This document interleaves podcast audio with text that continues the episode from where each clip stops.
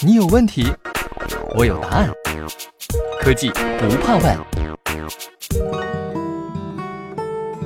西门子调频一八四七的听众朋友们，大家好。我们今天聊的话题啊是读书和学习。其实今天聊这个话题就是再合适不过了，因为今天呢不只是世界读书日，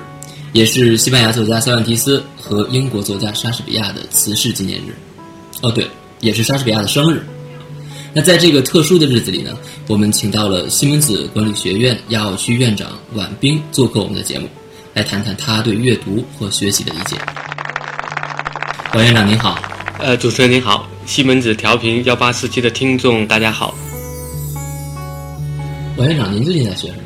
我最近在网上学一个课程，这个课程是叫机械学习，个人觉得其实还挺难的，我现在刚学到第三个星期。每个周末的话，反正要花两个小时时间吧，而且我自己也意识到，其实要学编程的话，还真的是不是一件很容易的事情。个人觉得，毕业之后啊，走出校园，感觉学习这个事儿就离自己越来越远了，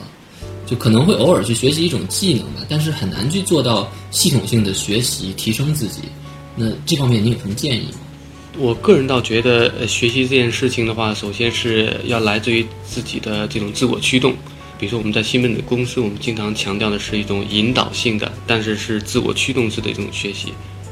引导性的话，当然我们希望学以致用嘛，大家学到一些东西能够可以应用到工作或者生活中。自我驱动的话，也是希望大家能够自己想到，比如说自己需要学些什么东西。但有些时候的话，我觉得也不要太把学习特别当呃当做回事儿，因为比如说举一个简单例子哈，比如说您在和同事在分享一件事情的时候，或者是您做完一件事情之后，如果能够有一个复盘，能够有一个思考的一个过程的话，其实这个本身也是一种学习的一种行为。然后您在和同事分享的时候，这种传播的过程也是一种在学习的一种过程。那西门子是怎么鼓励公司的员工进行学习呢？其实这点的话，我觉得我们可以从三个维度来看。首先，从技术的这个角度来看的话，公司内部有一个专门为员工提供学习的一个平台，我们叫 Learning World，叫学习世界。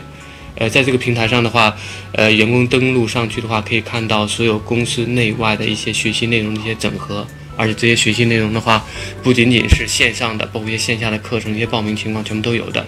而且这个平台的话，也是鼓励员工可以做一些之间的这种交流和分享。这从技术层面，我们目前的话，这个学习平台，我们也希望能够做的更加的让员工的体验能够更加的优化。这个是我们一直在努力工作的。然后第二个维度的话，我们也看一下真正的这个学习的空间。学习空间的话，比如说前一段时间西门子在北京望京的这个西门子中心开放了我们的这个叫 Co-workspace。这个等于说是一个联合办公的一个一个空间，但这个空间里面的话，我们当然也有一些图书角啊，同时我们也会不定期的举办一些和学习有关的一些分享活动。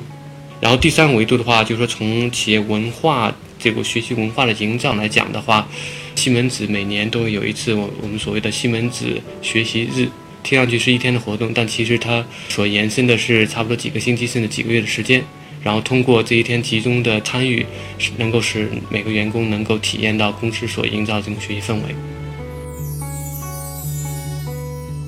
上班族啊，还经常会面临一个非常扎心的问题，就是你多久没读书了？其实说起来挺惭愧，真的觉得有时候工作挺忙的，然后没有时间，而且时间呢又越来越碎片化。我觉得这可能是我们现在这个时代的特点吧。王院长，您怎么看？学习也是可以利用这种碎片化的时间来学习的。举个最简单的例子，呃，比如说，呃，我们的每个员工都可以登录到一个手机端的一个一个学习平台，叫 Cross Knowledge。这个上面的话，它有很多学习内容，都是三分钟、五分钟的一些视频啊，包括一些内容摘要。这这样的话，我们也希望都能够利用这种碎片化的时间。我个人倒觉得，其实我们以前经常到说，用心之处皆学问嘛。所以说我我我个人倒觉得，其实学习的定义其实是可以非常广泛的，并不一定是，比如说大家觉得没有时间去参加一个线下的培训，或者是没有时间去读一本书，然后就感觉没有学习的。其实有很多时候，比如说我们在做一件事或者在经历一件事情的时候，而这件事情可以影响到我们的一些想法的时候，从而导致我们行为改变的时候，我觉得都可以理解为是一种学习。我记得前一段时间，呃，当时在德国和呃，也是一个和几个同事一个内部的一个分享，然后当时我就问了一个同事，我说你最近有学到了什么？然后，当我很意外的是，这个同事他并没有讲，比如他学到什么，他他反而告诉我了一个很有意思的故事。他说，他说哦，我最近我观察我的女儿，我三岁的女儿，她所观察世界的角度。我觉得对于来对于我来说，这就是一个很有意思的一个学习，因为我发现我女儿所观察世界的这个角度和我完全是不一样的，而且她对于周围的环境的一些尝试，这个触觉、这个眼光是我之前都没有考虑到的，所以我当时也觉得这是一个很好的一个所谓的终身学习的这样的一个案例。那您刚才也提到了。终身学习啊，这也是这两年比较火的一个现象吧，包括知识付费。嗯，那其实除了没有时间读书之外，哈，这是我们时代的一个焦虑。我觉得我们这个时代可能还面临着另一种焦虑，就是投入太多的时间进行一种无效的学习。那对您个人而言，您有什么推荐的学习方式吗？首先，我我想先提一下这个所谓的知识付费哈。其实我个人觉得，我们并不是为知识而付费。其实知识付费，我个人感觉应该是在加工整理这些知识点，因为它是有价值的，所以说我们会为这个 value add 为这个价值而付费，而并不是为知识本身而付费。我觉得同事们之间的一些分享，一些很非正式自发组织的一些分享活动，我我觉得这其实是一个非常有意思的呃一种学习的方式。呃，而且这种学习方式的话，它本身其实不存在什么所谓的投入的话，其实也就是一种时间的投入。而且我还会觉得，比如说作为分享的这些同事们，如果在准备这些分享的过程中，其实对自己也是一个学习的过程，因为有些事情，呃，自己知道和让别人知道是不一样的。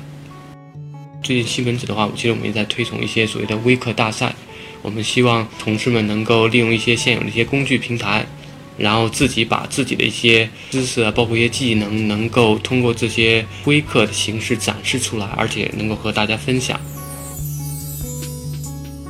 那我还有一个问题哈，就是对上班族来讲啊，我们的学习是一种更有目的性的学习。那对于这一点，你有什么建议？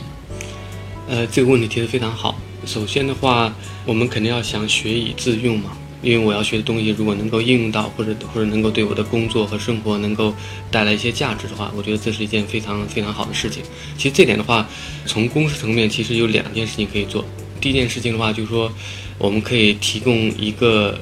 自我驱动学习的一种机制。比如说，我们前段时间刚做了一个小小的一个实验性的一个项目，我们叫数字化学习奖学金。接下来我们会进一步的推广。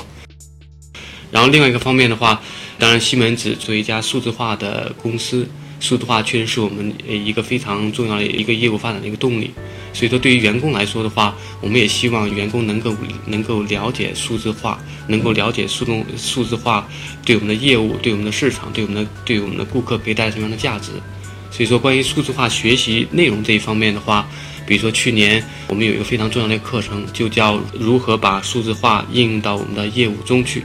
然后这个课程的话，我们分线上和线下两个版本，然后其中线上这个版本的话，它差不多是三个小时的这样的一个碎片化的一些学习内容。然后目前这三个小时的学习内容的话，我们目前在中国的员工的覆盖率是有百分之三十三以上，也就是说每三个员工中至少有一个员工都已经学习到了，就说这个数字化的这点内容。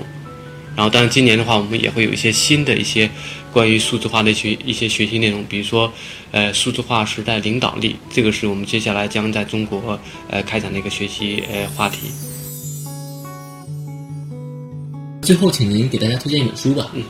好的。呃，我最近在读陈秋帆的《人生算法》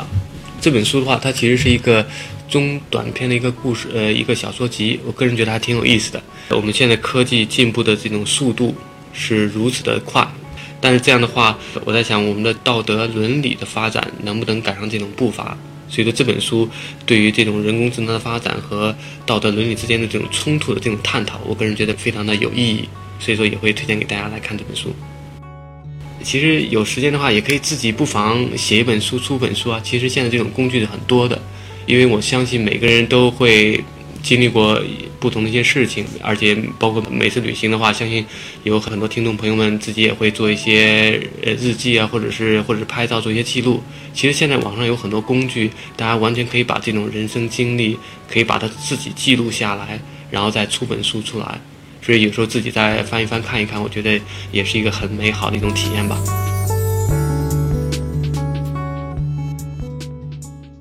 西门子，博大精深，同心致远。